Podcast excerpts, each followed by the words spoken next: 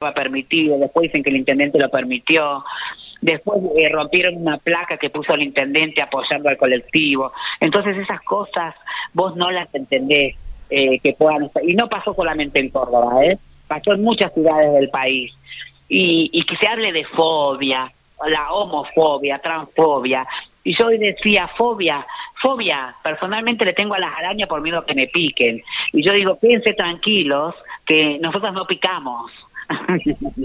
eh, o sea que no nos, fobia no nos tienen. Ustedes lo que tienen es odio a otro ser humano que se expresa libremente. Eso es odio, esa es la palabra. Odio, no fobia. Entonces empecemos a usar las palabras que corresponden. No disfracemos las palabras.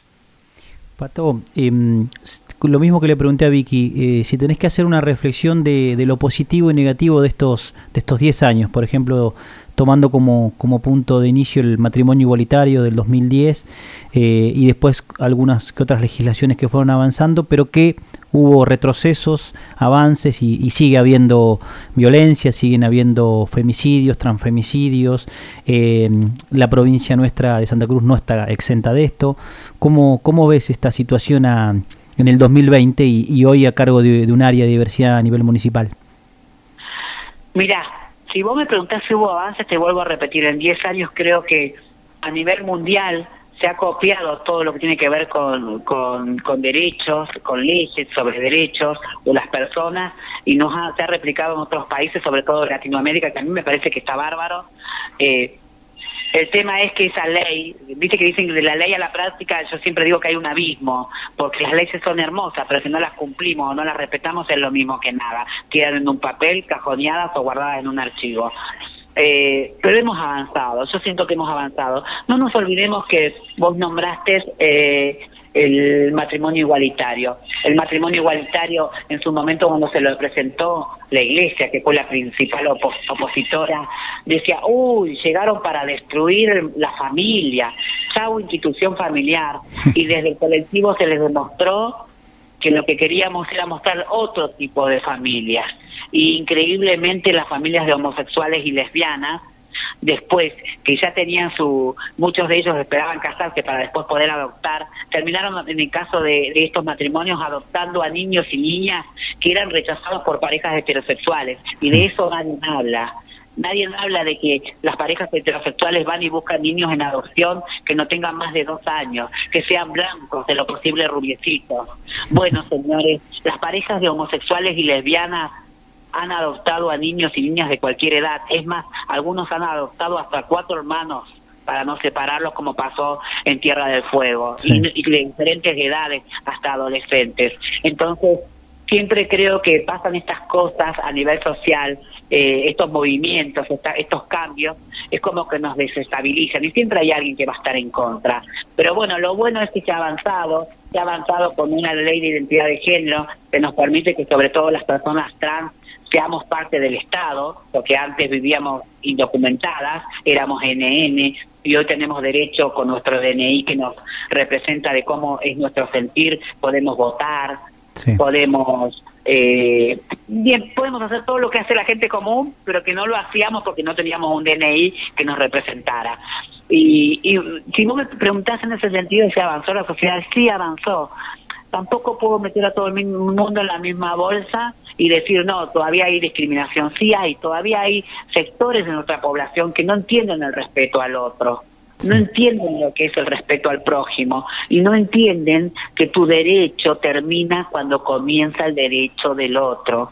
Yo creo que por ahí, que queda mucho por hacer, yo creo que queda muchísimo y yo creo que no voy a tener vida para ver eh, este cambio total que yo quiero en la sociedad, que es solamente una sociedad más inclusiva y más equitativa. Pero bueno, yo creo que Mónica debe compartir también eh, este pensamiento. Las dos estamos trabajando con nuestro equipo de trabajo, con las cuatro chicas que tenemos trabajando con nosotras. Eh, estamos intentando transmitir todo lo que sabemos del tema de inclusión, de igualdad, de equidad a la comunidad y ese es nuestro aporte, ¿no? Eh, y después, bueno, irán surgiendo eh, otras personas que también irán aportando los usos, o militantes, como le decimos.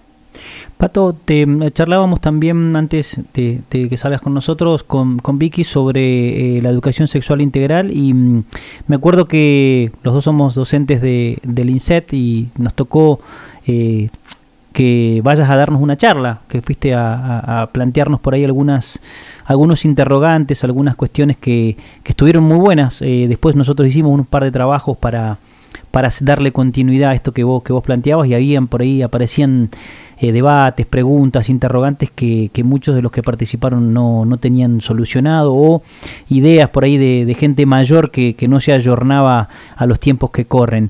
Ese planteo de, del municipio seguir con estas charlas, se coordinan con educación, porque la verdad que me parece que sirvieron mucho. Sí, en el INSET eh, personalmente tuve dos eh, charlas, o sea, con el alumnado, donde fuimos y se plantearon algunas situaciones, yo llevo información para compartir y todo eso, eh, que por ahí sí, tal vez son... Eh, ahora la ESI está abarcando un poquito más y es como que, que está aceptando un poco más el tema de la diversidad, porque realmente por ahí muchos docentes no querían tocar el tema de diversidad dentro de la ESI porque se, sentían eso que no estaban preparados o no estaban capacitados. Bueno, se los empezó a capacitar y hoy es como que eh, hay otra impronta por parte de los docentes, ya han perdido ese miedo a, toda esta temática de diversidad. En el INSET yo di dos, charlas que realmente fueron muy placenteras y muy productivas como, como todas las charlas que yo he dado a lo largo de este, estos 10 años en diferentes ámbitos de la sociedad. Ahora tenemos ese gran problema con Mónica, y el otro día lo decíamos, estamos sufriendo porque, te vuelvo a repetir, yo te dije que nuestra función es promover y difundir, y una forma de, promo una forma de promover y difundir que teníamos era estas charlas.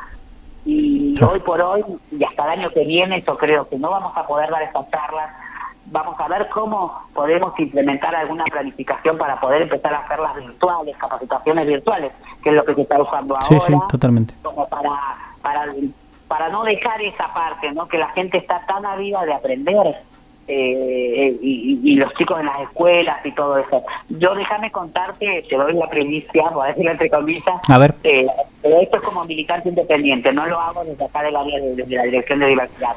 El día jueves voy a dar una charla para 120 alumnos. Ay, qué bueno. A través de Zoom. A través de Zoom. eh, ¿A qué hora? ¿A qué hora? ¿Eh? ¿A qué hora? Eh, ahí están viendo los horarios, igual están viendo porque como es mucha gente tienen que organizarlo muy bien, están viendo cómo, porque el Zoom es bastante complicado, eh, yo en estos días lo voy a promocionar a través de mi Facebook, pero lo que pasa es que van a poder participar solamente creo los alumnos de la institución, que se va a complicar muchísimo.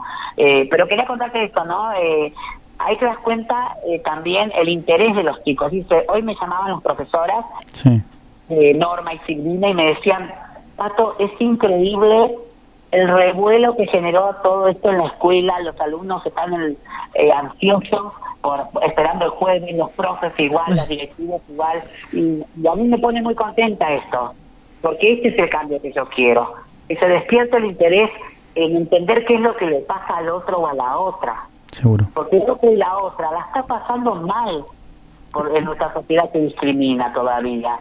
Entonces, eso está bueno, aprender qué es lo que le pasa al otro o la otra, para saber cómo tratarlo o tratarla. ¿Se entiende? O cómo debo actuar cuando esté en contacto con una persona que es de la comunidad. Eh, todas esas cositas que parecen tonteras, pero que son tienen que ver con nuestra calidad de vida de la gente del colectivo. Por eso creo que es súper importante las capacitaciones. Hoy, por suerte, a través de las redes sociales, hay muchas organizaciones donde se puede entrar, preguntar. Pero también hay que tener cuidado hay mucha información que se manipula para mal, eh, se confunden muchas cosas, mucha muchas fake news, como dicen los, los chicos ahora, entonces hay que tener cuidado. Yo, como cuando presenté mi currículum para poder estar, dar esta charla, eh, presenté todo lo que yo he hecho a lo largo de estos 10 años, como para, para ver, para que vean qué es lo que yo voy a dar. Y me parece que eso es lo que corresponde, ¿no? Eh, mostrar qué es lo que uno tiene para brindar, qué información le va a pasar, sobre todo cuando eh, se trata de charlas con chicos de escuelas secundarias. Eh, muchos de eh, esta juventud están, muchos de ellos en proceso de identificación de su género, están conociendo, están aprendiendo, entonces hay que tener mucho cuidado con esto. hola Pato, quería acotar algo nada más, justamente lo que vos dijiste, lo último que dijiste, cuando la importancia que tiene escuchar el testimonio de otro o de otra em, para poder verse reflejado, ¿no? Muchos chicos eh, sufren, sufren muchísimo, ya sea en la casa o en el ámbito escolar o en la calle mismo, eh, justamente esta no normalidad, entre comillas, que se plantea desde el binarismo de género. Entonces, saber de que, de que es absolutamente posible identificarse con, con uno o con otro género eh, y que eso está bien y que es un derecho, es como repotente, porque es lo que permite empoderarse, es lo que permite eh, reconocerse a sí mismo y a otros y es como fundamental, me parece, poder eh, normalizar lo que desde la sociedad se plantea como anormal. Entonces, eso mueve las estanterías, eh, genera la ola y genera, genera lo que queremos, ¿no? Que el cambio cultural. Claro, y increíblemente yo creo que el cambio cultural en, en este siglo, en este caso voy a hablar también de incluir a las mujeres que están dando una batalla al machismo y nos están enseñando un montón de cosas. Y en el caso de los adolescentes y la juventud, nos están enseñando el respeto. Los chicos, eh, yo digo que han nacido con otro chip y, y eso nos plantean cosas, nos dicen a nosotros y nosotras nos interesa que en la escuela se toquen estos temas. Entonces ahí está la reacción del adulto a ver cómo, cómo afronta estas situaciones y, y eso yo creo que a muchos de nosotros, y me incluso, nosotros nosotras no desestabiliza un poco, ¿no? Porque venimos con un bagaje cultural que, que, está muy arraigado en nuestra sangre, que tiene que ver con el patriarcado, el machismo, el, de estas cosas no se habla, que existe algún gay en la familia no lo hablemos, que existe alguna lesbiana no lo hablemos, si hay alguien trans cerca no lo hablemos. Entonces es como que los chicos hoy tienen otra mirada, tienen otra perspectiva de, de lo que es la humanidad o de, la, de lo que son los seres humanos.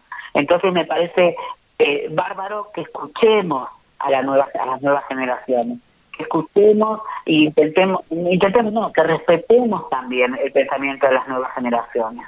Así que bueno, nosotros en nuestra dirección intentamos hacer esto, ¿no? Acompañar también, que sepan que acá, en esta dirección municipal, tienen un espacio inclusivo, tienen un lugar a donde venir a expresarse, a donde venir a contar qué es lo que les pasa, eso es lo importante, eso es lo importante, Pato. Y te digo, de mi parte, si yo tengo, si a mí me preguntaran qué avance hubo, que estés dentro del municipio colaborando en esta área de, después de, tantas luchas, después de, haber hablado tanto, de después de haber trabajado acá en transparencia y que me están preguntando también por, por WhatsApp si volvés al programa y cuándo sale, porque yo hablaba con Vicky no, no sabíamos, como lo estabas haciendo de tu casa, no sabíamos bien los horarios y demás, para que después también nos cuentes, pero a mí me parece que sí ha habido un avance a nivel local porque incorporó una mujer funcionaria que quiere pelear por esto.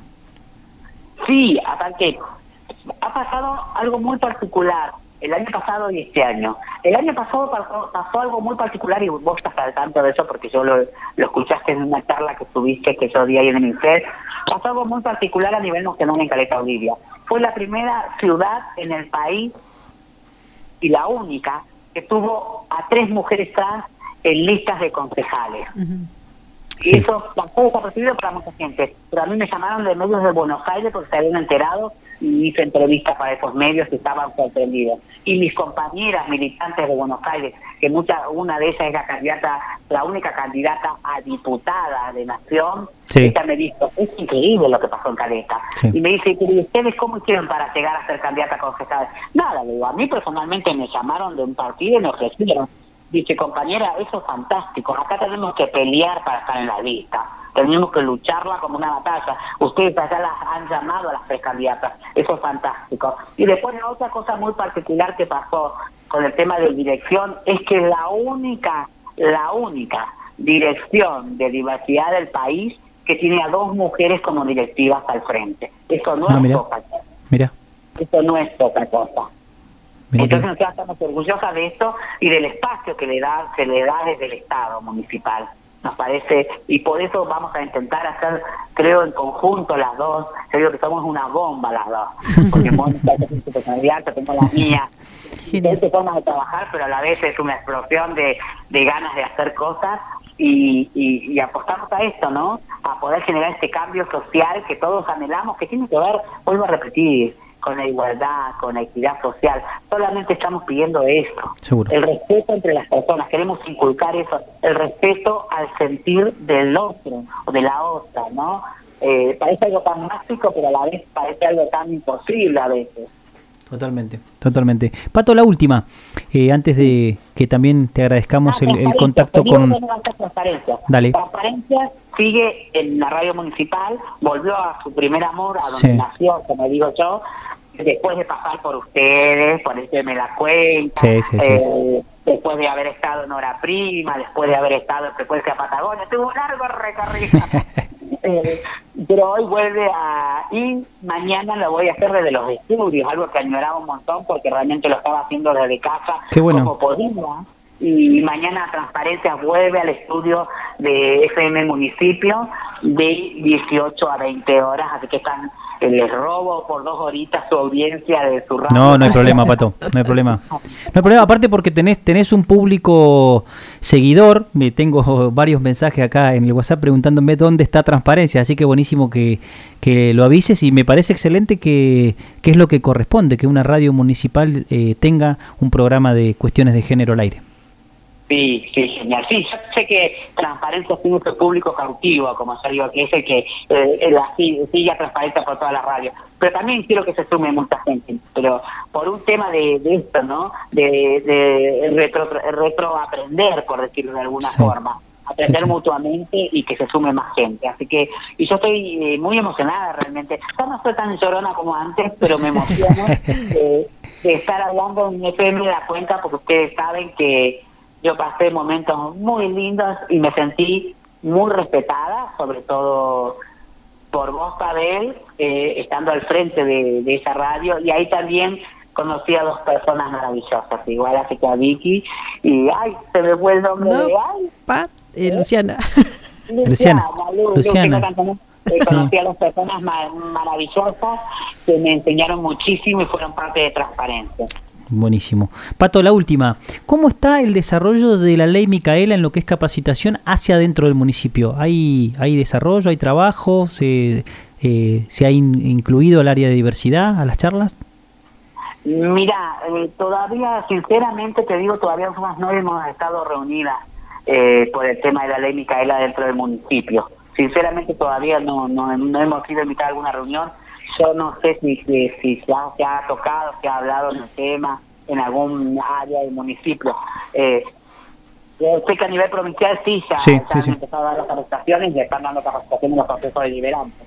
Pero hasta en el municipio todavía nosotros no hemos sido convocados. Me imagino que, no, no, no sé, no me voy a adelantar a nada. Está bien, está bien, está bien. Eh, no, no, no se ha tocado el tema todavía. Por lo menos acá nosotros no. Pato, te agradezco el tiempo, te agradezco que sigas siempre igual, me alegra que, estés en esto, te siento que estás feliz en lo que estás haciendo, te, te, escucho una voz distinta, eh, no hablamos hace, hace tiempo, pero eh, cuando apenas te escribí, que fuiste la primera que te escribí, sabía que ibas, ibas a estar dispuesta, te agradezco el contacto con, con Víctor Bracuto, con el que vamos a charlar en un ratito, eh, y bueno, te dejo también una reflexión, una despedida en este programa que, que tiene que ver con el orgullo. No, eh la reflexión sería, por ahí hoy me levanté, me escuché feliz, pero me levanté muy triste cuando vi todo lo de Córdoba. Y yo les pido a la gente que, que nos acompañe en esto, que si no nos entiende, nos escuche. Nosotros estamos dispuestos a explicar por qué es lo que estamos luchando. Eh, nosotros queremos una sociedad de caleta más equitativa, más igualitaria, más inclusiva. Hay mucha gente que no la está pasando bien y hay mucha gente en nuestro colectivo que no es que no la está pasando bien ahora por la pandemia, no la está pasando bien desde que Seguro. Eh, desde que salió a la, luz, a la luz, desde que salió a la sociedad, pero por un tema de que no eh, todavía no se incluye a todo el mundo por igual, todavía no se entiende al que piensa diferente, al que siente diferente, al que ama diferente. Yo creo que por ahí pasa el tema. Tenemos que empezar a, a entender eh, nosotros buscamos una palabra entre mujeres que es sororidad, que significa solidaridad entre las mujeres el género. Bueno, yo les pido por ahí, no sé si la palabra sería como, no sé cuál encontrar, pero algo similar a la sororidad, pero entre todos, yo siempre hablo de conciencia ciudadana. Yo creo que esto entraría dentro de lo conciencia ciudadano, conciencia social. El aprender que, como dije, los derechos nuestros terminan donde comienza el derecho del otro. El otro también tiene derecho a ser feliz, también tiene derecho a acceder a un puesto laboral, también tiene que tener derecho a una educación, también tiene que tener derecho a la salud. Y eso no está pasando, gente. Hay mucha gente en nuestra comunidad gay, lesbiana, travesti, transexual, género bisexual, que no lo está pasando bien porque no tiene acceso a esos derechos. Solamente esto. Pato, gracias. Vicky. Un besote, Pato. Nos vemos pronto. Ojalá. Bueno, besote, besote enorme, enorme y un beso grande a toda la audiencia. Abrazo.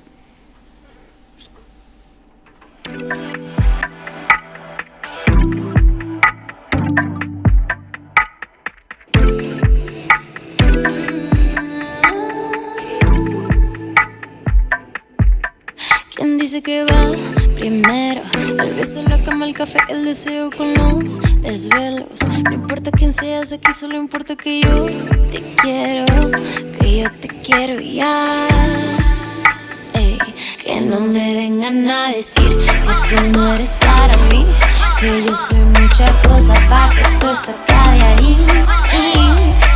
Este amor es locura y no hay doctor ni cura que tenga el antídoto porque para esto no hay cura. lord, lord.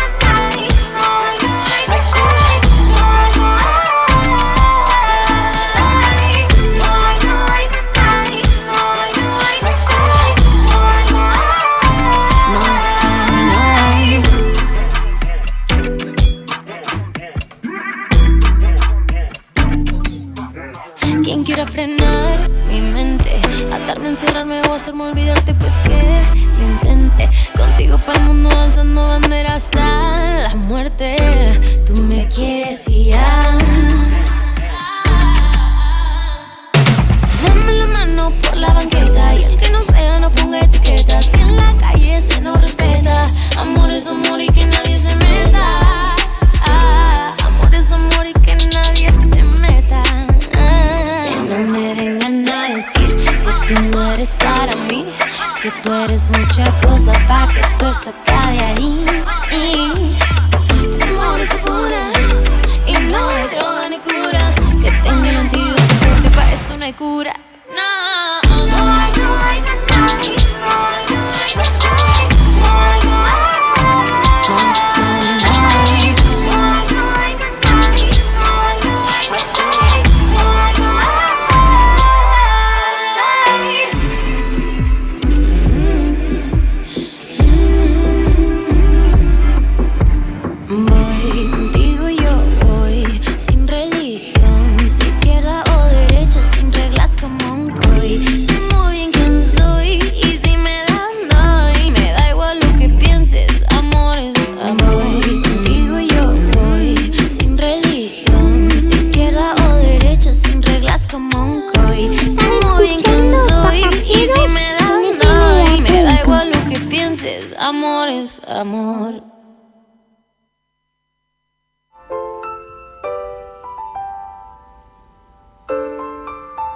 Estás escuchando FM de la Cuenca en el 107.5. Servicios de comunicación social.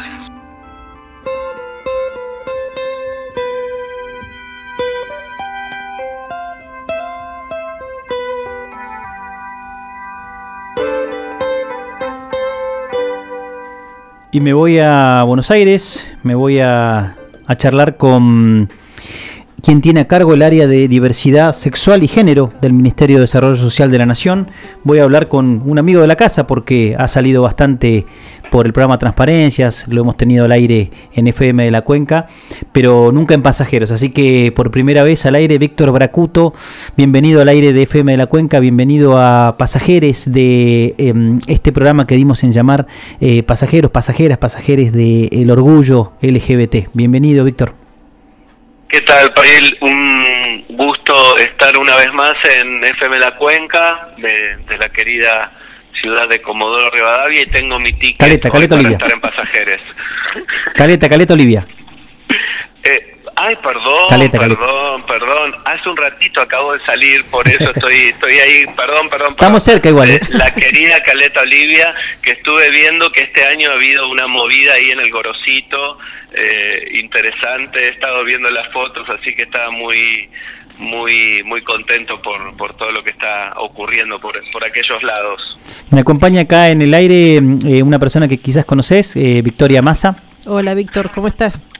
¿Cómo estás, Victoria? Nuestros caminos se cruzaron, Nuevamente. si mal no recuerdo, en, inicialmente en el instituto, en lo que era el instituto, ¿no? Sí, el Eh, Consejo Nacional de las Mujeres, que- allá lejos. Ah, era consejo, todavía era Sí. Consejo Nacional de las Mujeres, Sí. exactamente, haciendo algunas algunas eh, campañas de, de prevención de las violencias en, en la costa, si mal sí, no recuerdo. estuvimos, estuvimos allá en la costa veraneando, entre comillas. sí, un, un- un lindo tiempo. Y bueno, ahora eh, el instituto fue instituto y el consejo fue instituto y hoy ministerio. Hoy es ministerio, así sí. que Qué buena noticia. con, con- con mucho por hacer también a, a- a partir de ahí, ¿no? Sí, todo un desafío. Víctor, em, en realidad el llamado tenía que ver con, con charlar cómo está el tema de las políticas públicas quizás a, nivel nacional, sobre todo esto de género, diversidad, mujeres. Eh, sabemos que se ha puesto en valor, como bien lo mencionabas, desde el inicio de la gestión de, Alberto Fernández este tema. Eh, y bueno, eh, en tu, en, quizás en tu dirección en, en, este, en esta área que hoy coordinas, eh, queríamos ver cómo está, cómo está la situación, cómo, cómo se han manejado dentro de, de la pandemia, que nos ha cambiado también la vida a todos, así que por ahí estaría muy bueno saber qué es lo que hay en el, en el nivel nacional, porque desde ahí donde nosotros también tomamos los ejes estratégicos para actuar a nivel provincial y local. Claro. Sí, realmente nos, nos agarró eh, prácticamente eh, en, en los inicios de la pandemia. Conocí, creo que 10 días antes de que empezó empezara la pandemia, conocí a mi nueva secretaria de Estado. Eh, porque digamos su nombramiento fue creo que en el mes de febrero y ya en marzo la conocí y así como la conocí entramos en, en cuarentena en Buenos Aires, así que fue es todo muy loco. Eh, yo estoy eh, cuarenteneando, como salen ahora las, las nuevas, los neologismos, en la casa de mi madre, eh, o sea, no lo hice en capital, en mi residencia, sino en la casa de mi madre, que no tiene internet, por ejemplo, o sea que también es un lío porque solamente me conecto con el, la internet de, de, de mi celular y diseñando lo que podíamos hacer inicialmente y particularmente con la población trans, que es una de las poblaciones más vulnerables, la cual con la cual venimos trabajando desde el año 2012 en, en el área que, en su momento Alicia Kirchner, hoy gobernadora de, de, la provincia, me convocó para estar a cargo del área. Luego, eh, en, eh, con, con Stanley, continué mi función con, con los bemoles eh, obvios, pero pudimos hacer un trabajo interesante y bueno, ahora eh, estamos con, con Daniel Arroyo, continuamos nuestra tarea, es decir, hemos trascendido tres gestiones, lo cual ha permitido que conozcamos bastante el, el territorio con el cual trabajamos, digamos, ¿no? Y en particular la población trans fue una de las primeras poblaciones con las cuales eh, estuvimos interviniendo desde desde el inicio de la pandemia, principalmente a través eh, de la promoción de, políticas públicas nacionales eh, universales, es decir, la IFE principalmente, y a través de módulos alimentarios que Nación eh, fue derivando a las provincias. Entonces, eh, muchas de las chicas eh, obviamente no tenían acceso a la tecnología y a, a, través de WhatsApp pidiendo los datos, llenando sus, sus datos y pudiendo hacer, eh, digamos, eh, el ingreso a la, a la IFE, muchas que estaban eh, y que siguen en situación de prostitución, viendo la posibilidad de que no las echen de, de los hoteles y, y con el tema de los alquileres, estas leyes de alquileres para que se aplique en efecto y no las dejen en la calle. Eh, y después una, una movida muy fuerte que se dio a través de las organizaciones sociales acompañando ese trabajo también, principalmente en el, en el puerta a puerta, digamos, a través de medicamentos o a través del fortalecimiento de, de bolsones de comida y, y, esas cuestiones. Pero realmente fue, creo que el, eh, el, el, el, el, armado social o el entramado social de las organizaciones de, de, la diversidad está soportando esta pandemia porque los lazos que se vienen dando ya desde el año, eh, o sea, desde la década del 70 en Argentina, pero desde el año 2010 con la aprobación del matrimonio igualitario y en el 2012 eh, identidad de género, los lazos entre las organizaciones estaban muy fortalecidos y la relación con el Estado también, así que bueno, se ha trabajado mucho también a través de, organizaciones de la sociedad civil.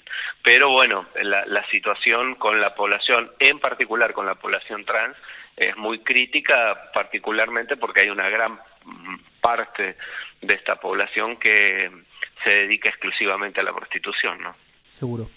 Eh, Víctor, eh, miré algunas notas que diste y algo de eh, relacionado con, con políticas públicas y, por ahí el proyecto de Ellas Hacen. Em, sabemos que, que, el gran meollo, el gran problema que tiene em, el, el, colectivo que mencionaste está en lo laboral.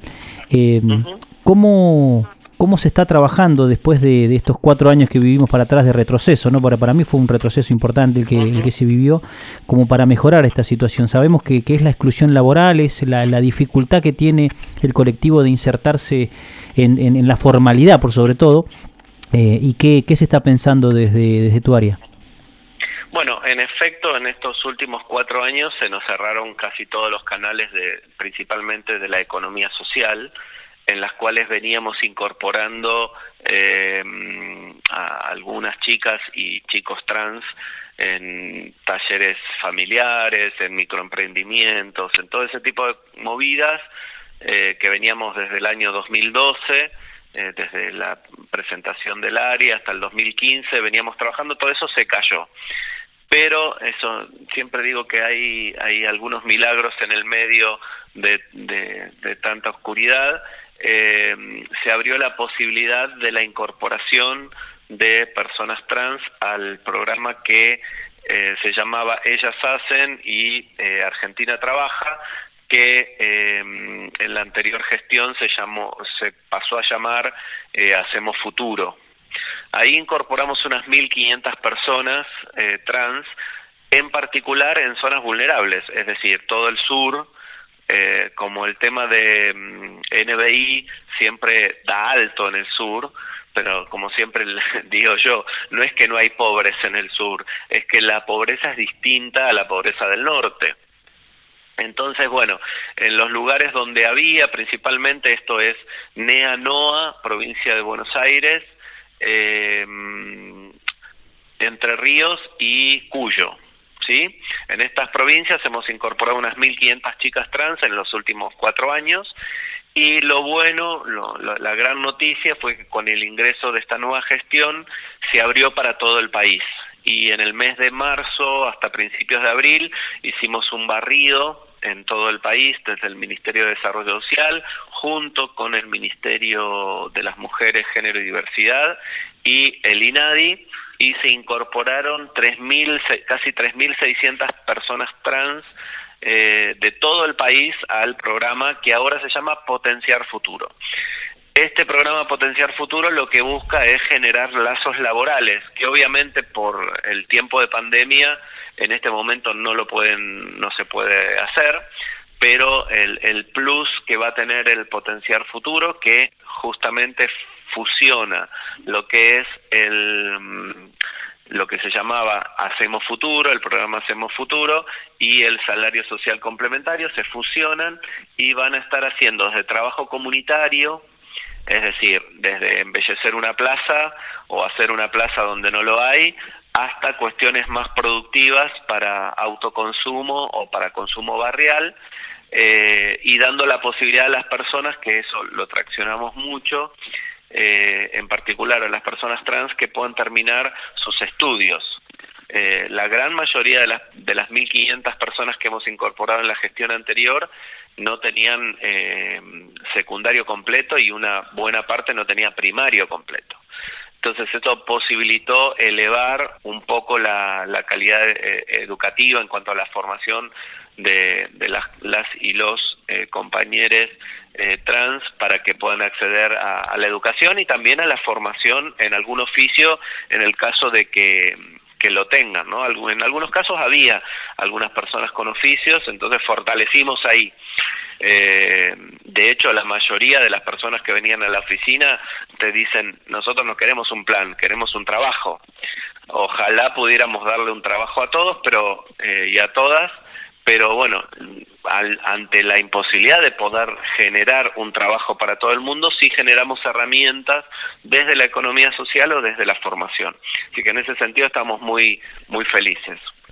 Eh, algo que quería comentar a partir de escuchando TEMS me surge, que es esta, y a partir también de lo que hablábamos hace un rato acá con Patricia Rearte y con Pavel, em, en cuanto a los avances que se vienen dando en materia de diversidad y de políticas públicas. Me parece que es fundamental pensar esto de la integralidad, ¿no? Eh, muchas poblaciones pueden ser vulnerables en un sentido, en una dimensión, pero no lo son en otros, o, o lo son vulnerables en todos los ámbitos o dimensiones. Y eso es lo que me parece la potencialidad que tiene la cuestión de género y de diversidad, es decir, pensar que eh, la configuración de género o orientación sexual de una persona eh, tiene implicancias en todos los ámbitos de la vida, no solo a nivel de pareja, si se quiere, o a nivel doméstico sino que su propia configuración afecta su ámbito laboral, su ámbito de salud, eh, la manera de que tiene o no de terminar la escuela o de continuarla. Es como, es como una de las grandes desafíos, pero también uno de los grandes, bueno, eh, quebraderos de cabeza, cómo hacer para que una política pública sea realmente integral este, y que cierre y que digamos pueda abordar la mayor cantidad de dimensiones posibles en la vida de una persona. Entonces, desde el trabajo, desde la salud, desde bueno, la escuela, todo lo que mencionaste, eh, imagino que debe ser re difícil, muy complicado y, complejo, porque bueno, los, las personas que forman parte del Estado, los que elaboran las políticas públicas son personas y están insertas en una determinada matriz cultural que también afecta la manera en que aplican esas políticas. Así que es como un trabajo hacia adentro y hacia afuera permanente. Sí. De hecho, para que a veces eh, aquellas personas que tenemos un compromiso, eh, un sabido compromiso con temas, con, las temáticas de géneros o diversidades, eh, nos dicen que hablamos en un código, viste, que no nos entienden. Pero me gusta, me gusta incorporar, eh, aprovechando lo que vos decís, hay un concepto que se toca para los oyentes que tal vez y las oyentes que que no están muy al tanto del tema, que se llama interseccionalidad. Es decir, no es solamente eh, que somos mujeres violentadas o que somos personas trans en situación de prostitución eh, o que somos gays que nos echaron de nuestros hogares, sino que se suman una serie de conceptos y de elementos a la vida de la persona. Por ejemplo, no es lo mismo ser una mujer migrante de Perú, eh, persona trans, violentada sin su DNI en situación de prostitución y viviendo con VIH, eh, sin acceso a, la medicación, que ser eh, pobre. Lo han eh, bulineado bastante al hijo del presidente, eh, pero vamos a ponerlo en, en, la otra vereda en este sentido. Digamos, no es lo mismo que ser un muchacho gay, drag, de clase media, hijo de un presidente. ¿sí? No es lo mismo. Y está mal que le hagan bullying al hijo del presidente, obviamente, pero estaría mal que no nos ocupemos, que nos ocupemos de el bullying del, al, al hijo del presidente y no nos, no nos ocupemos de la compañera trans que está en situación de prostitución hace 10 años en constitución, viviendo en la calle y sin acceso a la medicación por el VIH que está padeciendo hace tiempo. Entonces, todos estos elementos deben ser tenidos en cuenta en una política pública.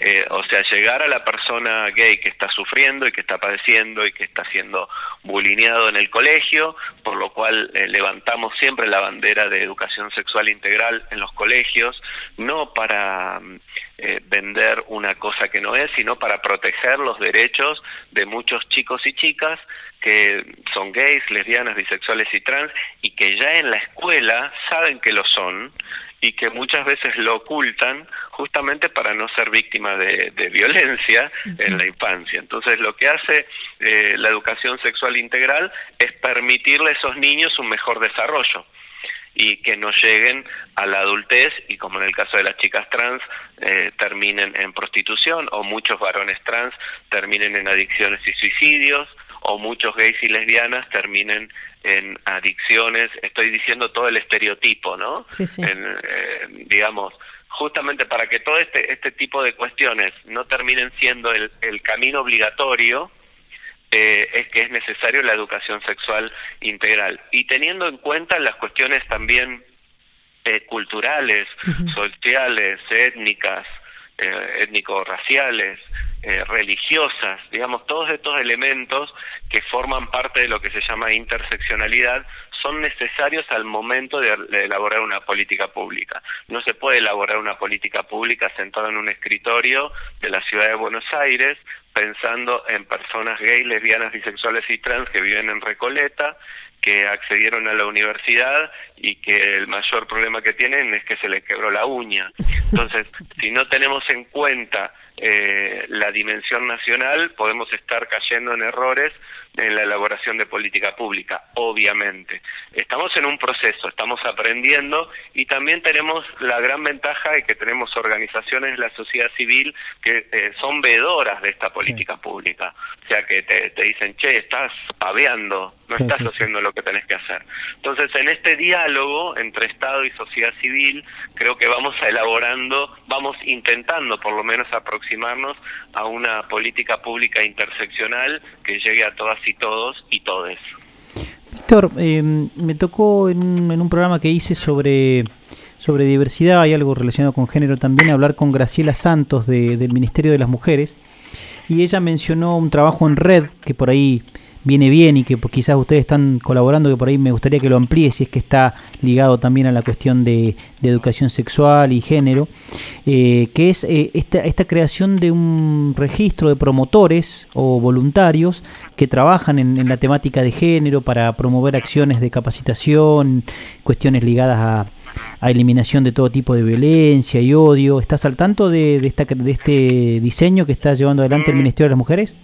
Mira, si cualquier eh, cualquier persona que está escuchando la radio y le interesan estos temas de géneros y diversidades, pueden ingresar a la página del ministerio, mmm, ponen Ministerio de las Mujeres, seguramente en el Google, en el, en el Google y, y les salta ahí el, el anuncio.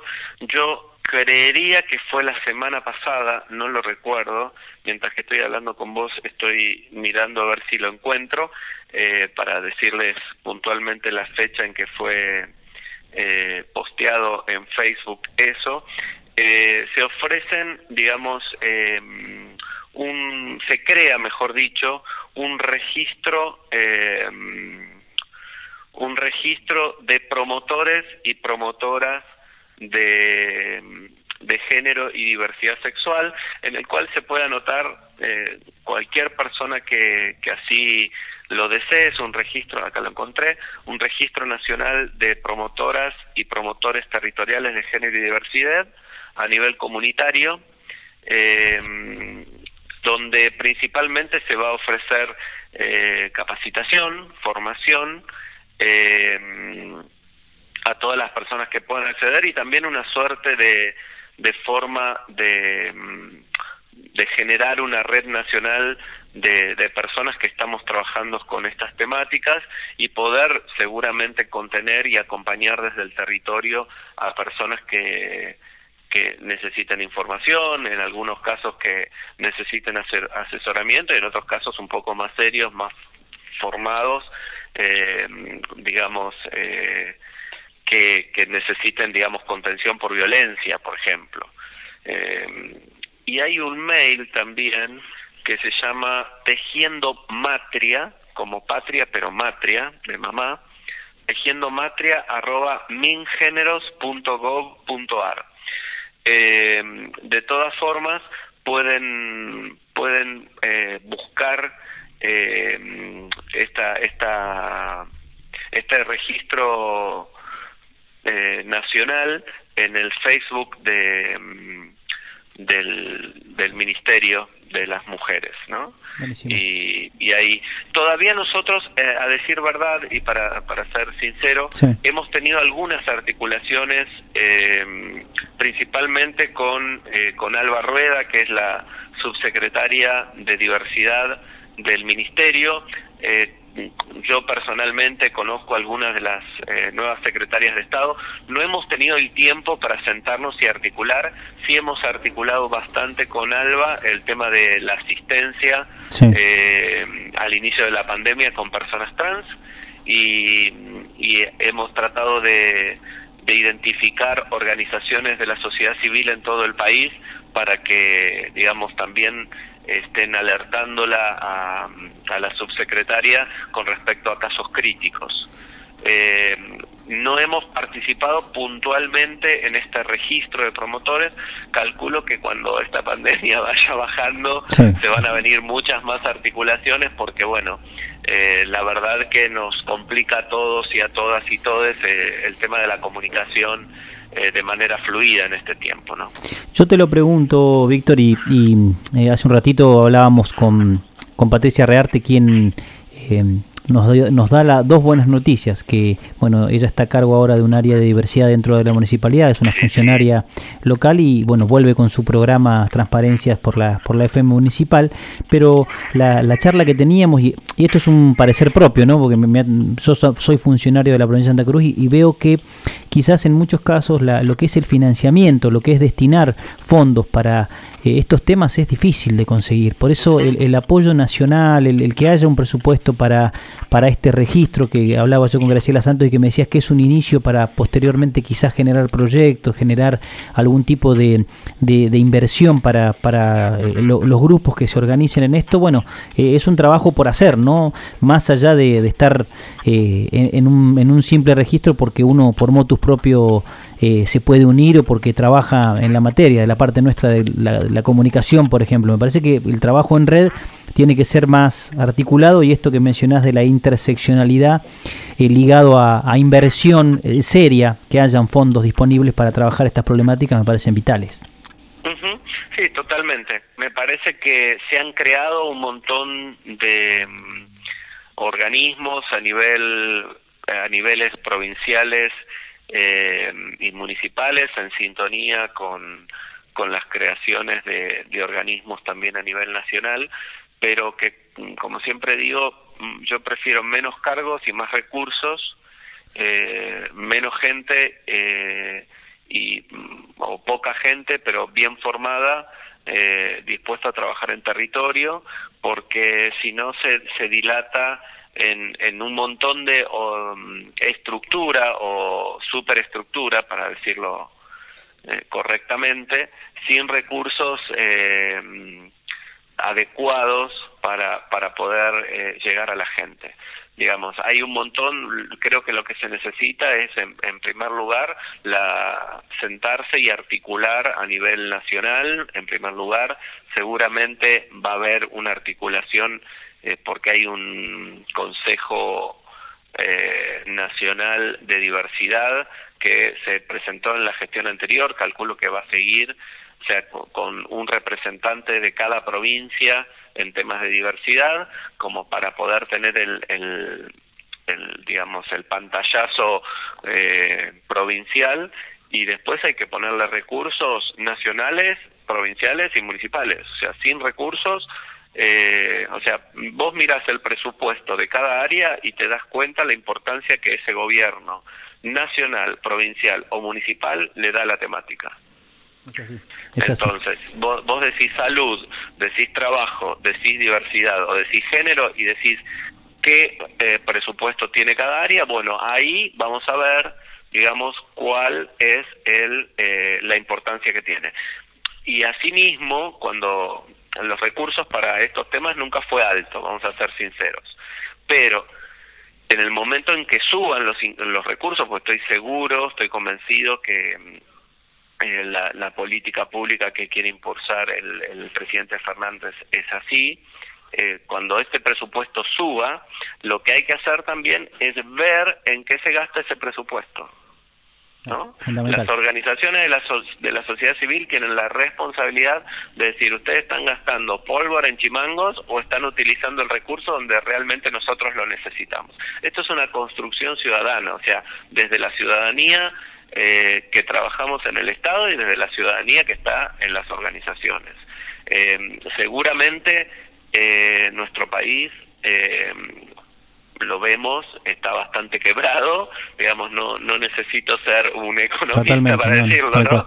Eh, está quebrado, pero mm, digamos, eh, también yo veo una voluntad política desde el Estado eh, para paliar estos temas. Así que bueno, habrá que, eh, con el esfuerzo, siempre los que hemos trabajado en estas temáticas, eh, hemos trabajado mucho más con esfuerzo artesanal que con recurso económico. Esto también es verdad. Es verdad, sí. Hay algunos temas que una cosa es dar una capacitación o compartir un tiempo de formación que tal vez no se necesita tanto recurso, pero otra cuestión es una mujer que fue violentada, que el, el marido o el ex marido casi la mata, eh, y bueno, para eso necesitas un recurso de contención y económico, es decir, dinero para poder contener esta situación. Entonces, seguramente va a tener que haber para eh, cuestiones, presupuestos para promoción, presupuestos para asistencia y presupuestos para acompañamiento. Entonces, eh, yo confío que esto va, va a ser así y, y, muchas de nuestras provincias también están pasando situaciones económicas muy complicadas y para esto el Estado Nacional eh, tiene que acompañar y fortalecer hasta que la provincia se pueda ir poniendo en pie, ¿no? Seguro.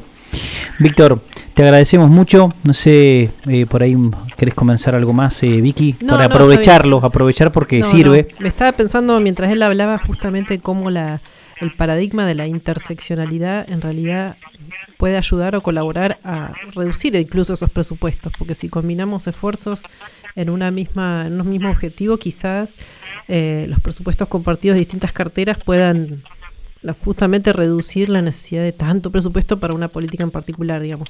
Me parece que mm, ese es, es, es, lo, es el desafío también de pensar de manera integral, digamos. Si una política económica se incorpora cuestiones de género, cuestiones de, de diversidad, cuestiones de, de, bueno, de discriminación en general, o racismo, o xenofobia, eh, pueda bueno, aprovechar mejor el- la moneda, digamos, que está destinada para ese para esa política en particular, ¿no? Así que A veces me parece que el, el, eh, bueno, ya después de tantos años de, de trabajar en, en el Estado y en particular en diversidad desde el año 2012, eh, digamos, ya tengo como número de inventario casi de, Claro. de- de trabajar en, en la Sí. temática. Perdón. Eh, creo que a veces eh, lo que lo que se necesita es una directiva clara claro. y una obligatoriedad de trabajar en conjunto. Uno presupone que todas las áreas van a trabajar en conjunto Claro. y lo cierto es que no es así. Entonces ahí es donde se desperdicia un montón de presupuestos. Yo entiendo, por ejemplo, en el Ministerio de Salud se creó eh, una dirección nacional de géneros y diversidades que es genial. ¿Por qué? Porque esta persona desde el Ministerio de Salud va a poder entrar a todas las direcciones y todos los lugares donde están, eh, donde hay personal de salud que a veces están cerrados a otras áreas del. Estado. ¿Sí? Sí. Ahora, esa persona también es importante que esté sentada en una mesa más amplia para que pueda haber una, eh, no digo una uniformidad total en cuanto a la formación, pero tiene que haber, eh, o sea, no es que, no, para mí es incorrecto que cada área capacite eh, eh, según lo que le parece, tiene que haber una línea Claro. que, que, que nos unifique, que unifique discurso, que diga, bueno, vamos a ir este año, vamos a ir por este lado, eh, vamos a capacitar. Este, yo en los últimos cuatro años he capacitado a las cuatro fuerzas de, seguridad nacional, o sea, prefectura, gendarmería, eh, policía federal y eh, de seguridad aeroportuaria. Pero lo he capacitado, digamos, según lo que yo entiendo, hice un diagnóstico de casi seis meses de trabajar con personas de las fuerzas y luego hice la implementación de, de la capacitación, que la verdad que fue muy positivo eh, eh, en ese momento. Ahora, fue a mi, eh, a mi criterio. Claro. ¿Sí? O sea, para mí tiene que haber un criterio de sentarnos a todos los que estamos trabajando en determinadas temáticas. En el Ministerio de Economía se creó un área de economía de géneros. Sí bueno, esa persona también se, y seguramente me va a enseñar a mí un montón de cosas que no sé y yo puedo aportarle a esta persona un montón de cosas que ella no sabe. Entonces, me parece que es necesario para que esta interseccionalidad en, efecto llegue al territorio, es primero que la eh, que haya una interseccionalidad a nivel funcionariado y a nivel personal técnico del Estado Nacional. Claro, como y que así un con piso cada común. instancia del Estado. Total, totalmente, totalmente procesos de aprendizaje, pero que es necesario hacer rápido porque nuestra gente así lo pide, ¿no? Seguro.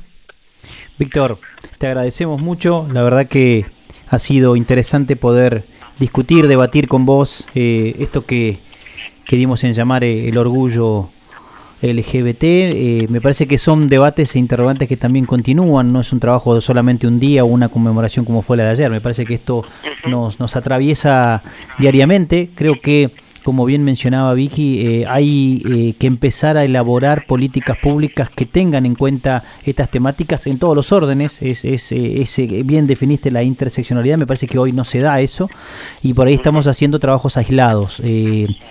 pero bueno, es, un, es un buen debate el que se, el que se plantea, nos, nos obliga también a, nosotros como comunicadores a trabajarlo porque no es solamente hacer un programa donde nos estemos quejando o veamos qué hizo mal el, que se fue. Me parece que hay ciertas continuidades que sirven y hay trabajos que, atender y por sobre todo me parece que es fundamental el, financiamiento y si en lo posible contamos con promotores, con gente como ustedes que, que están hace tanto tiempo y que saben puntualmente dónde deberían ir esos fondos para que las cosas funcionen, sería mucho mejor te agradezco mucho tus comentarios y eh, siempre para debate y siempre para construir me vas a encontrar en esa vereda eh, digamos, en ese sentido, muchas veces, viste, dicen, las personas no resisten archivo, siempre me vas a encontrar del lado del debate, un poco a veces eh, apedreando un poco, la verdad es que si hay un poco tirapiedras,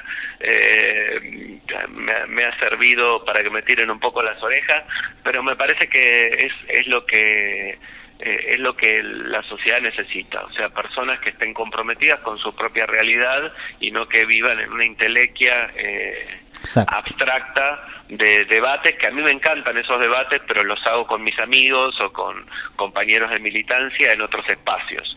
Digamos, cuando, cuando se trata de las necesidades de las personas, me parece que ahí hay que afilar eh, el lápiz, el discurso y avanzar en ese sentido juntos y juntas. Víctor, gracias. Gracias, por, la comunicación. Chao, un beso. Saludos a toda la, a la, a la audiencia y bueno, estaremos en, en, comunicación cuando así lo dispongan. Gracias, Víctor. Un beso, chao, chao. Luego. Chao, chao.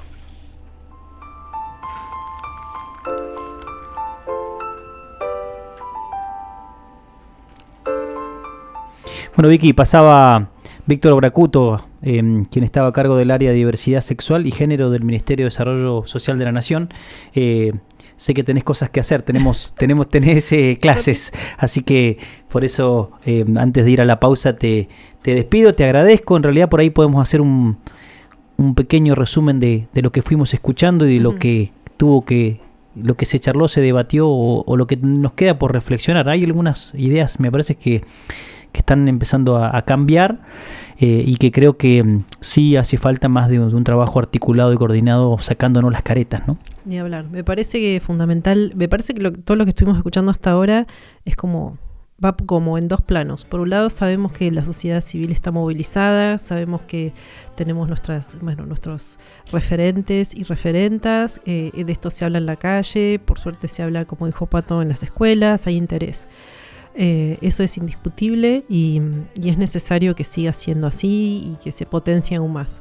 Y por otro lado, me parece un eje fundamental que pocas veces se aborda en materia de géneros y diversidad son las políticas públicas y la efectividad y la, la eficacia, si se quiere, de las políticas públicas. Es en- que me olvidé, de, mate- me olvidé Sí. de, con- de preguntárselo porque había leído que, a- a- que vos lo debes saber, a, a mitad del año pasado se lanzó una diplomatura en diversidad y, género. Hay varias diplomaturas eh, que lanzadas desde el Estado, incluso mismo desde el Ministerio de Desarrollo. Lo que sucede es que eh, son, justamente como decía Víctor, las políticas públicas eh, muchas veces se diluyen en la especificidad. Entonces, a la hora de, pensar a la diversidad de género o la diversidad en orientación sexual, eh, la integralidad es fundamental y es un paradigma relativamente nuevo, digamos. Las áreas de diversidad a nivel provincial o a nivel municipal eh, tenían tradicionalmente una, una tarea bastante aislada.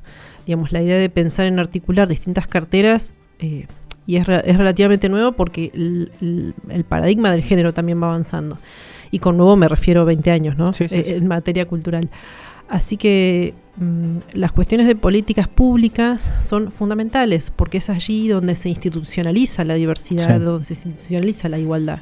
Así que podemos hablar muchísimo en la Tal calle, cual. en todos lados, sobre la igualdad, pero si a la vez tenemos un intendente o una intendenta o, o un municipio o, eh, o modiante, eh, bueno, difícilmente se puedan concretizar o cristalizar. Ahora, cosas. una pregunta ahí, ¿por qué eh, nos pasa que a veces cuando no entendemos, no leemos o creemos que, nos, que estar de un lado o del otro nos obliga a tomar partido y eso le puede ir en detrimento de mi imagen o del sistema conservador en el que vivimos.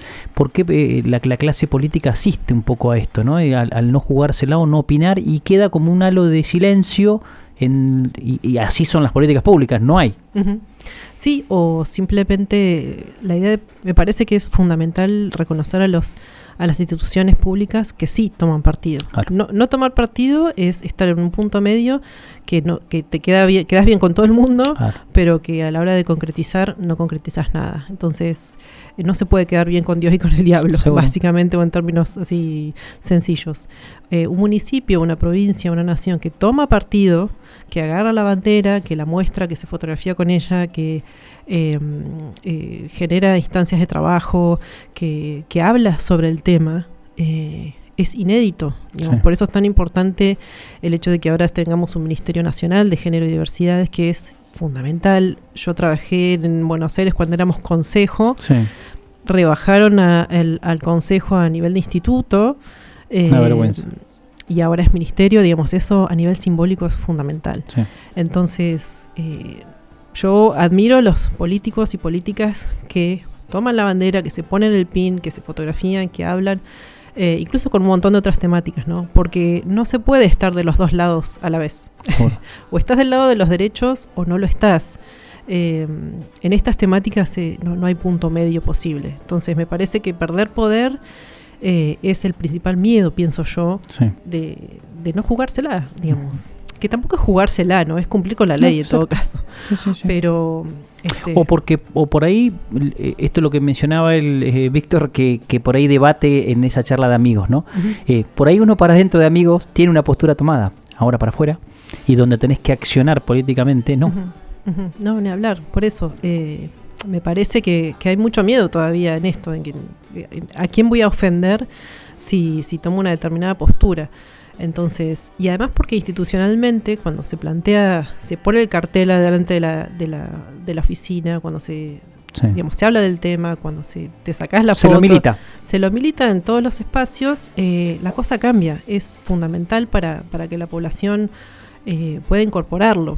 Eh, más en nuestras sociedades que, bueno, tenemos un vínculo con la autoridad bastante particular. Entonces, si el intendente o la intendenta o el presidente o presidenta se pone la bandera, bueno, eh, hay ahí un grado de, de institucionalidad distinto. ¿no? No es lo mismo que no diga nada o que, o que no defienda o que, no- o que lo diga, pero muy tibiamente. No, no, no es posible un punto medio.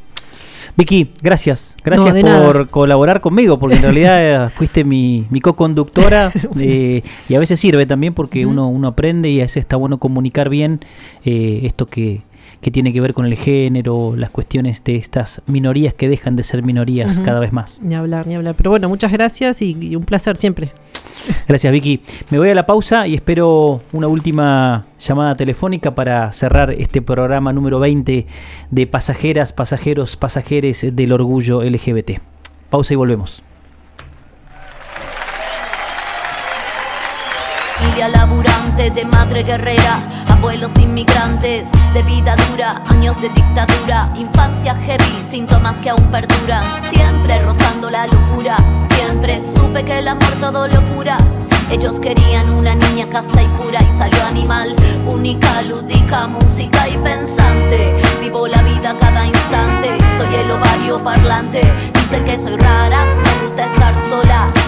No tengo marido, tengo amantes. Soy lo que parió mi vieja, soy lo que yo inventé. Soy cada lágrima que derramé. Soy cada compás de este tema.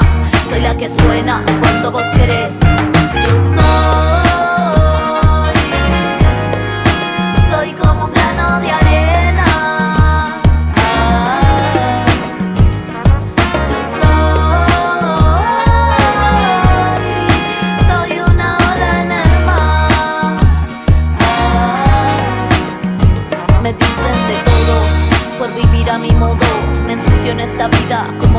Fuera lodo. Lo pruebo, le doy y si falla me jodo. Voy siempre fiel a mi destino.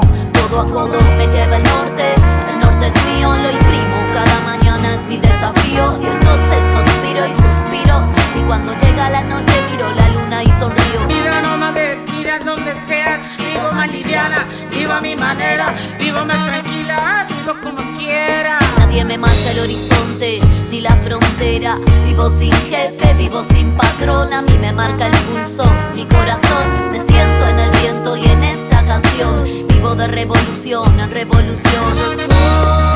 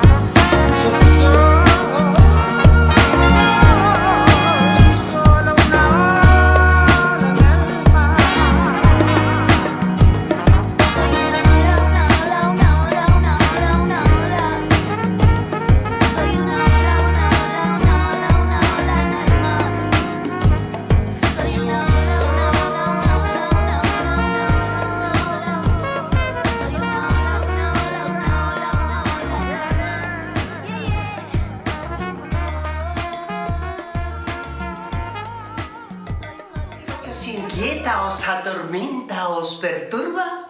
Pues pensar en positivo.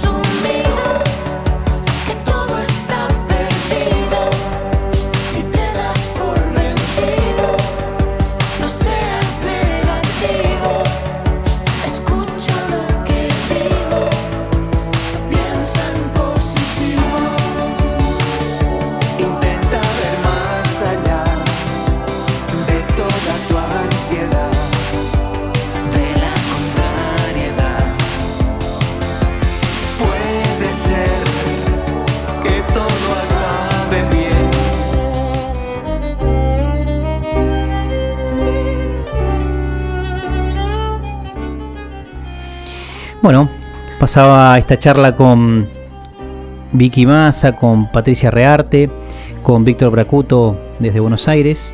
Eh, y me voy a ir a la última entrevista con la comunicación telefónica. Tengo con eh, Viviana Sargiotto, ella es de la Universidad Nacional de la Patagonia Austral, es miembro del Consejo Asesor de Cuestiones de Género de la Universidad Nacional de la Patagonia Austral y queríamos también analizar con ella cómo está la cuestión de género en el, en el ámbito eh, educativo, académico, así que le voy a dar la bienvenida al aire de FM de la Cuenca a Viviana Sargiotto.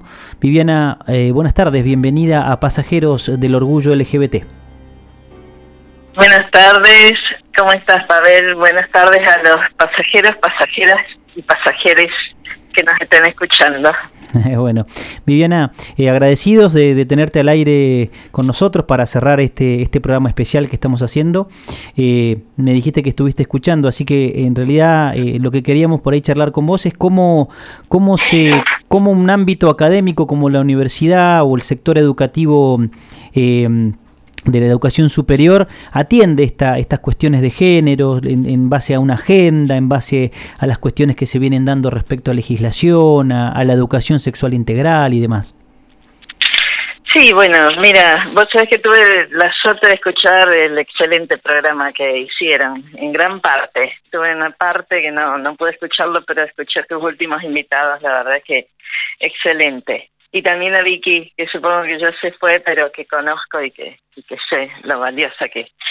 Bueno, mira, el encuadre general es el que ellos han presentado, o sea, el patriarcado es un sistema que genera desigualdades estructurales, o sea, esas desigualdades son como brechas que solo el Estado puede achicar con políticas públicas, políticas de Estado.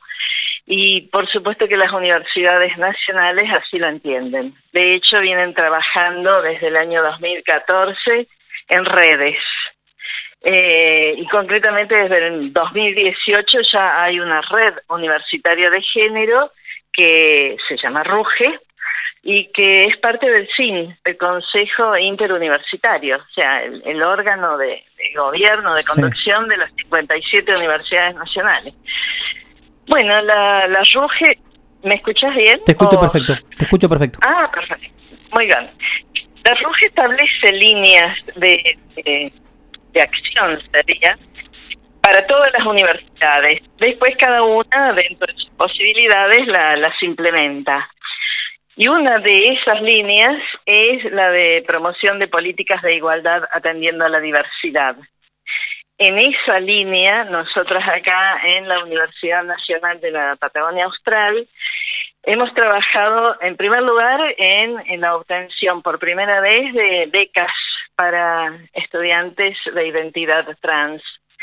Em, son pocas, pero empezamos, arrancamos. Hay cinco becas para toda la UMPA y ahora va a haber un otorgamiento de becas especiales justamente por el contexto de, pandemia y parte de esas becas especiales también van a ser para personas con identidad trans.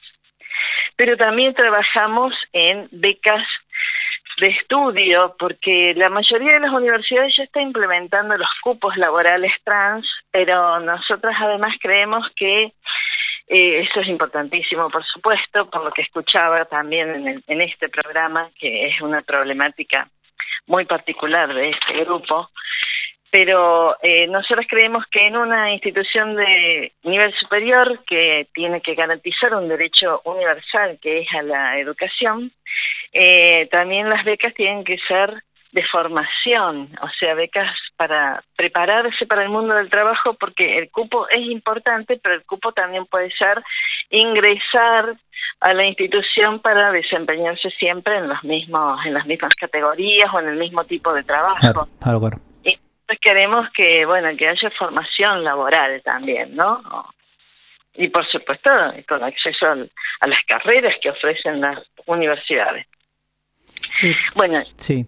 Sí, sí. Te escucho, te escucho. Y en esa línea, eh, lo que más hemos podido avanzar, porque estas son las líneas que motorizan fundamentalmente nuestros estudiantes, eh, avanzamos en, el lenguaje no sexista, en los documentos oficiales, o sea, todavía no está aprobado, pero ya hay varias eh, propuestas y va a ser de tratamiento del Consejo Superior de la Universidad, cómo vamos a incorporar un lenguaje inclusivo. Tenemos también el tema de los baños sin género para todos los edificios de la universidad. O sea, esa es la línea de la RUGE que se llama así, promoción de políticas de igualdad atendiendo a la diversidad y que por supuesto no, nosotros llevamos adelante en la medida en que, en que vamos pudiendo hacerlo, pero siempre a iniciativa de los propios eh, grupos, de los activismos, de las militancias y, y de nuestros grupos estudiantiles que son muy activos en estas en estas cuestiones.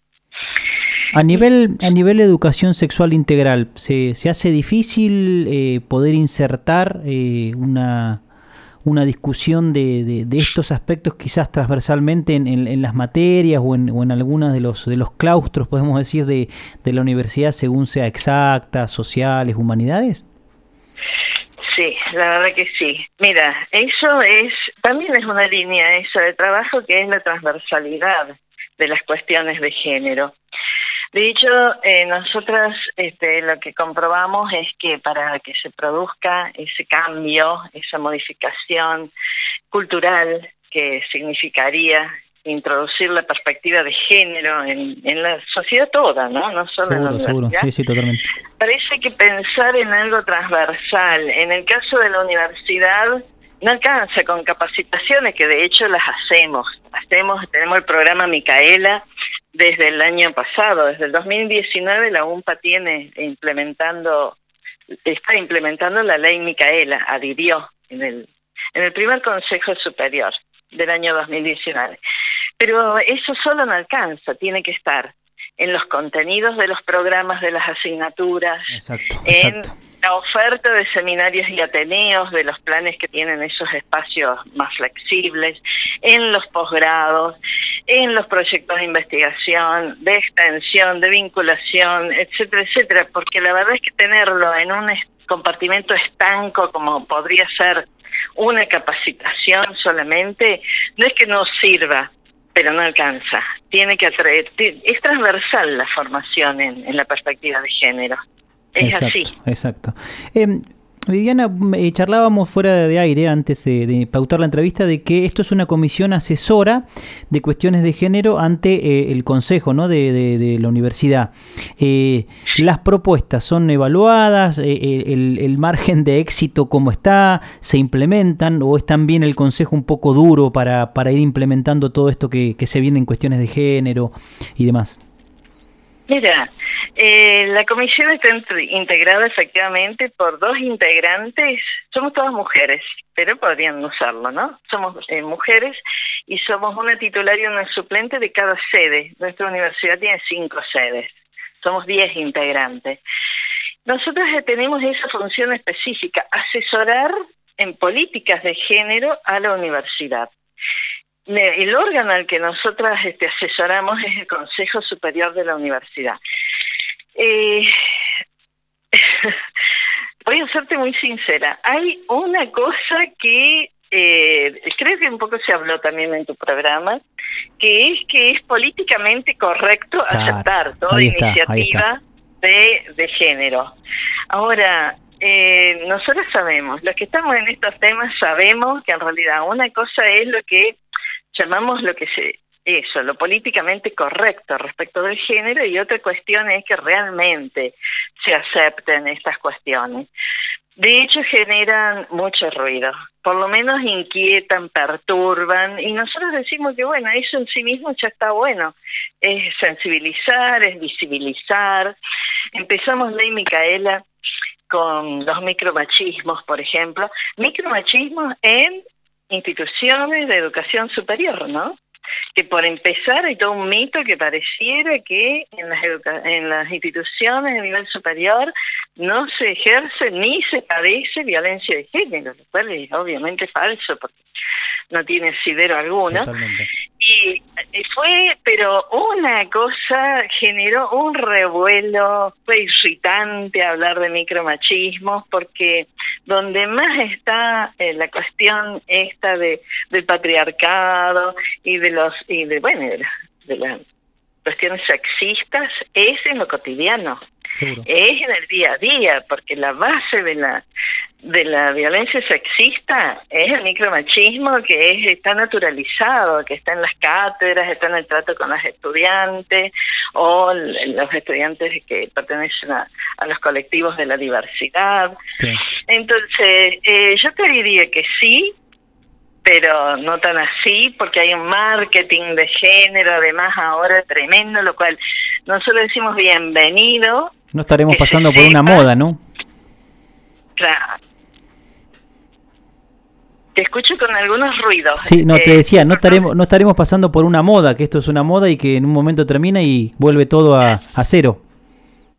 Eh, no, eh, o sea, eh, el feminismo tiene una historia larga, de por algo ha, ha recorrido metáforas marítimas, ¿no? De mareas, de olas, tiene eh, historia larga de avances y de por lo menos periodos así de, no sé, de repliegue sería. No parece, ya parece como que ahora eh, se le notan mucho los hilos al patriarcado y ya somos va avanzando en un sentido, hemos, hemos logrado un avance.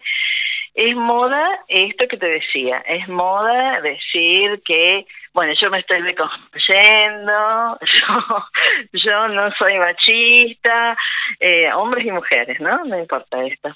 Eh, o sea, el tema de ser machista no es una cuestión de hombres o mujeres, todos somos hijos e hijas e hijes del patriarcado, podemos Seguro, ser seguro. mujeres machistas, obviamente. Eh, o sea, sí, preocupa un poco lo de la- ser muy hablados por los medios masivos, eh, en lenguajes así bastante eh, de marketing, eh, qué sé yo, este, nadie niega que la influencia del ni una menos en, en la historia de las luchas de las mujeres. Es, la historia del feminismo va a quedar como un hito, el ni una menos. Ahora, después, el ni una menos, de pronto los veíamos, qué sé yo, personajes nefastos que han sido repatriarcales siempre, con el cartelito de ni una menos. Entonces, eh, sí, preocupa un poco, pero de todos modos vamos, vamos que vamos bien. Viviana, eh, por ahí te, te lo llevo a, a lo que charlábamos con, con los otros invitados. Eh, el ámbito académico, que por ahí lo, lo- charlábamos con, con Vicky, eh, en el que el sector educativo tenía esa, por ahí usando una palabra media antigua, ese, ese como un, un poco pacato, un poco eh, hostil a los cambios o a, o analizar cambios de paradigmas que, que ya están dentro de nuestra sociedad. ¿Qué, ¿Qué lucha por ahí se puede hacer desde adentro jugando con las mismas cartas, diría yo? Por ejemplo, material académico, bibliografía, investigación. Eh, ¿El área de, de género de la UMPA ha iniciado algo de esto? Sí, hemos iniciado primero porque la universidad es muy patriarcal. Te diría que es, eh, eh, es particularmente patriarcal. La ciencia es patriarcal. La ciencia tiene todos los atributos masculinos. La ciencia es pensamiento racional, nada contaminado de, de sensibilidad y de emociones, o sea, todo lo que se le atribuyó a, ese, a esa construcción ¿no? hegemónica de lo masculino es el conocimiento científico. Lo demás queda como afuera de la universidad, de las cátedras. Qué fuerte, etcétera. qué fuerte lo que estás diciendo. Es muy fuerte. La ciencia, eh, así como es hegemónica, eurocéntrica, la ciencia, digamos, estamos hablando en general, ¿no es cierto? A gran escala, la que se enseña en el nivel superior, es patriarcal, es muy patriarcal, es hecha por hombres, tiene eh, como una perspectiva muy andrógina y a su vez los programas de las asignaturas no tienen prácticamente autoras mujeres y, menos con perspectiva de género. Es, es tremendo. Nuestras propias asignaturas, nosotros este, cuando las miramos, decimos, hemos, yo hace muchos años soy profesora universitaria, años dando temas solo con autores varones y algunos, este, o sea, de gran valor, porque yo no, yo soy de filosofía.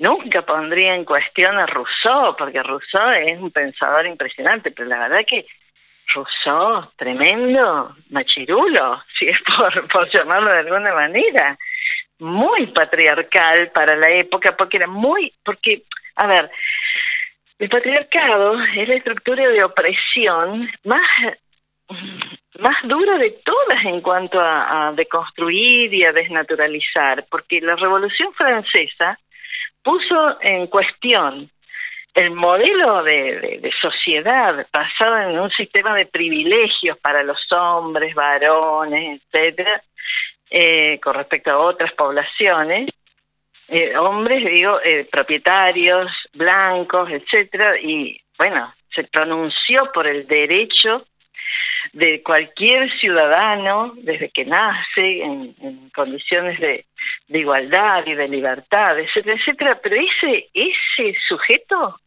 del que hablaba la Revolución Francesa era hombre. No estaban las mujeres en ese supuesto universal.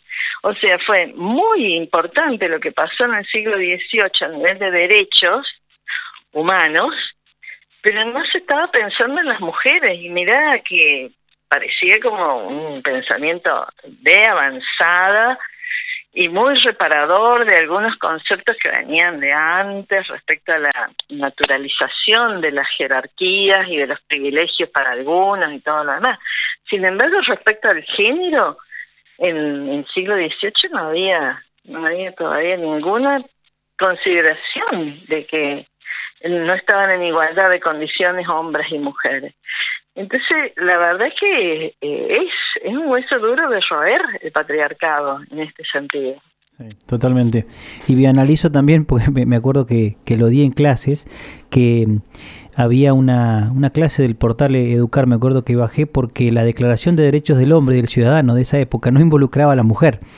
Entonces hicimos, hicimos, hicimos, me acuerdo en clase con unos alumnos de secundaria como una re-redacción eh, vinculando a la, a la mujer al, a la Declaración de Derechos del Hombre. Pero también por ahí, Viviana, y esto quizás eh, en, charlando un, poco más académicamente, me parece que eh, lo que hemos visto en este último tiempo es que eh, hay que rediseñar, lo, dicen también varios políticos, un poco de memoria también, ¿no? Eh, un nuevo contrato social. Me parece que el estado de naturaleza de las personas cambió, el género cambió, hay nuevos reconocimientos, nuevos derechos que hay que reconocer y que ese contrato social no es el mismo que hace 100 años. Sí, totalmente, totalmente. En este sentido es, eh, es realmente un cambio importante el de perspectiva de género, porque, mira, en filosofía eh, trabajamos un concepto clave para todo esto. ¿eh? Los escuchaba hablar a tus invitados de interseccionalidad y, y la verdad es que desigualdades, eh, cuando ustedes hablaban de la interseccionalidad, es clave porque el feminismo negro eh, discutiendo con el feminismo hegemónico de origen blanco y anglosajón, eh, planteó esto, ¿no? Es lo mismo, o sea, la opresión que sufrimos las mujeres, ¿es lo mismo si somos mujeres blancas o negras? No. Jóvenes o viejas? No. Pobres o ricas? No. O sea, en definitiva, hay una opresión de género que compartimos, pero después hay múltiples opresiones que en algunos casos combinan la opresión de sexo, de raza, de edad, de etcétera, etcétera, de, económica y de orientación sexual, etcétera. Entonces, en realidad, de lo que habla todo este problema que tenemos con aceptar al otro, que es el diferente de, de cómo soy yo, es de eso, de una falta de, empatía, de considerar que el otro es un ser humano igual a mí en cuanto a derechos y, y oportunidades y muy diferente de mí porque eh, en filosofía el tema de la otredad es clave porque aceptamos al otro en la medida en que más o menos se parece a lo que yo soy. Ahora, si es un otro muy otro, porque tiene otra edad, porque tiene otra raza, porque tiene otro género, porque tiene, porque vive de otra manera, tiene otra cultura, tiene, eh, ya empezamos como a, a pensar, bueno, no, no, porque en realidad nuestro problema es con la aceptación del otro, del otro como igual. Por eso las políticas de género son políticas de igualdad pero teniendo en cuenta la diversidad, porque iguales no somos, somos desiguales y, lo portamos en los cuerpos, desde que entra una persona, vos conocés a una persona nueva hoy cuando vayas a, a otro lugar, y en el cuerpo vas a ver que tiene un montón de, de singularidades que la hacen diferente de vos, diferente de las personas que has conocido antes. Ahora, el tema es que esa persona es igual a vos, a mí y a todos en realidad en, en lo humano y en derechos. Hay que tener esa empatía para, para entender que hasta que no hagamos eso los seres humanos, realmente el nivel de sufrimiento y de exclusión que provocamos es es irreparable, porque si vos le arruinás la vida a alguien, porque no es como vos, porque no tiene tu identidad de género, tu orientación sexual, tu, qué sé yo, vos podés tener miles de motivos para, para rechazar, para ignorar, para ningunear. Ahora, la verdad es que desde qué lugar te atribuís esa posibilidad, ¿no es cierto? Desde el egoísmo, desde Totalmente. el egocentrismo. Tal cual. Eh, seríamos mejores personas y viviríamos mucho más felices si cambiáramos esa perspectiva. Y la perspectiva de género va a ese nudo, a ese exacto lugar en el que se produce la exclusión por no aceptar al otro como diferente pero igual a mí, diferente pero igual, las dos cosas. Exacto, es así. Eh, Viviana, eh, en este trabajo de lo que mencionábamos y, por ahí en, en las líneas, los lineamientos que ustedes tienen desde este consejo asesor, eh, el trabajo en red, porque a veces vemos como que la universidad o los ámbitos académicos superiores como que viven una burbuja. Eh, es, eh, ¿Hay algún trabajo en red con municipios, con ONGs, con organizaciones de la sociedad civil, con distintos por ahí actores como para desarrollar este trabajo que necesita hacer en conjunto? Sí, vos sabés que, eh, sí, sí, siempre vos sabés que mencionan esto y es un poco cierto. Es endogámica la, la, la academia por las propias reglas de, de, a ver, nosotros para seguir en la academia tenemos que producir eh, papers, organizar congresos, eh, dar clases, eh, dirigir proyectos. Y cuando te diste cuenta, bueno, te absorbe gran parte de la energía y del trabajo. En género, la verdad es que no es posible trabajar eh, sin articulación con la sociedad. No es posible. Eh, lo que pasa es que hemos arrancado con muchísimo trabajo de articulación al interior de, la universidad para eh, agendar esto que te decía, líneas prioritarias de trabajo, con las otras universidades, pero estamos claramente ahora en la etapa de articulación con las comunidades en las que estamos insertos. Porque nos acusan muchísimo a las universidades de esto, y es cierto, eh, la autocrítica es que es cierto. Eh, producimos muchos saberes, mucha experiencia, pero nos cuesta muchísimo la articulación con los territorios, eh, por lo menos a nuestras universidades, ¿no? Hay otras que sí tienen recorridos más, más importantes.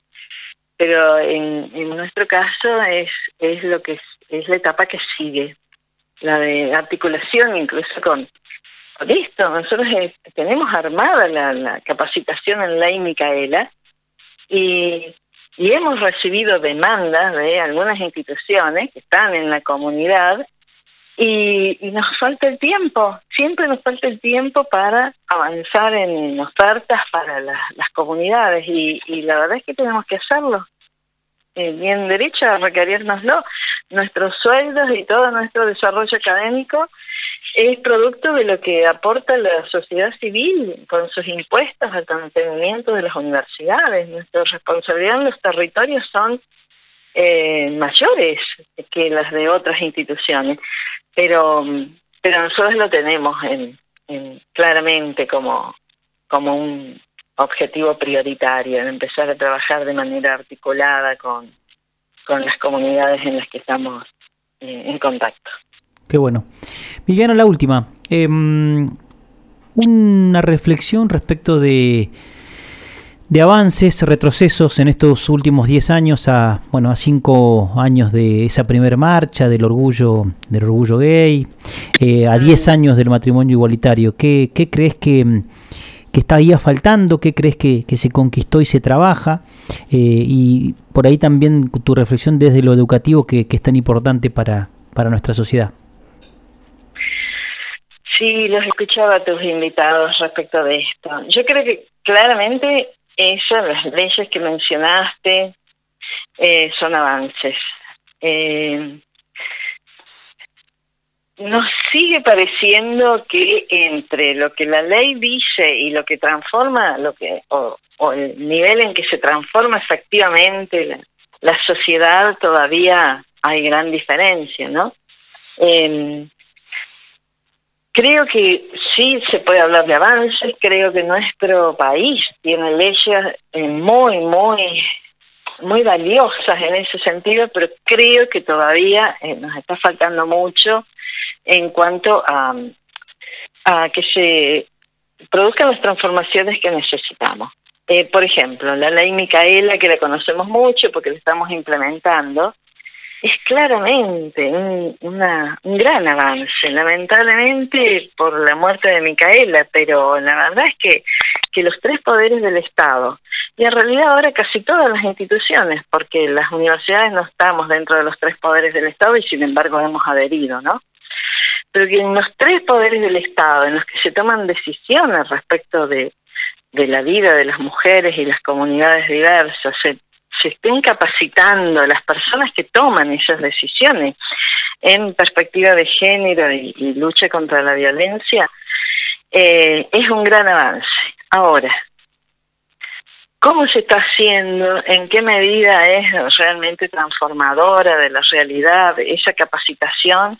Y creemos que todavía todavía falta, ¿no? Claro, Por esto que un poco se ha hablado a lo largo de todo este programa, hay hay marketing de género, hay un, un hacer como que estamos haciendo, pero muy desde lo desde lo políticamente correcto y no desde lo desde el, desde el convencimiento, porque yo lo que te decía es lo que realmente creo que parece muy simple, pero en la medida en que no aceptemos al otro, eh, lo demás cae en saco roto. O sea, sí, sí, está muy bien, pero la verdad yo sigo siendo igual, imperturbablemente, eh, indiferente eh, y, indolente respecto a, a cómo están viviendo las personas que, que eligen eso, que eligen una vida distinta, que simplemente nacen mujeres o lo que sea, ¿no? Eh, si tenés que, si me preguntás qué veo, yo veo grandes avances, pero sí creo que falta muchísimo que la, el verdadero desarrollo de o evolución de una sociedad tiene que ir en este sentido. Yo creo que es inhumano que, eh, por ejemplo, las- los, los grupos, las personas trans tengan una expectativa de vida inferior a, la mía, por ejemplo, que no, no soy trans, eh, creo que es inhumano, que es, es como una cosa de, de- de otra época que ya tendríamos que haber superado y sin embargo, bueno, eh, sigue pasando, ¿no? Entonces, falta mucho, falta mucho, pero eh, lo que tenemos ayuda a que a que eso cambie. Viviana, te agradezco muchísimo la comunicación.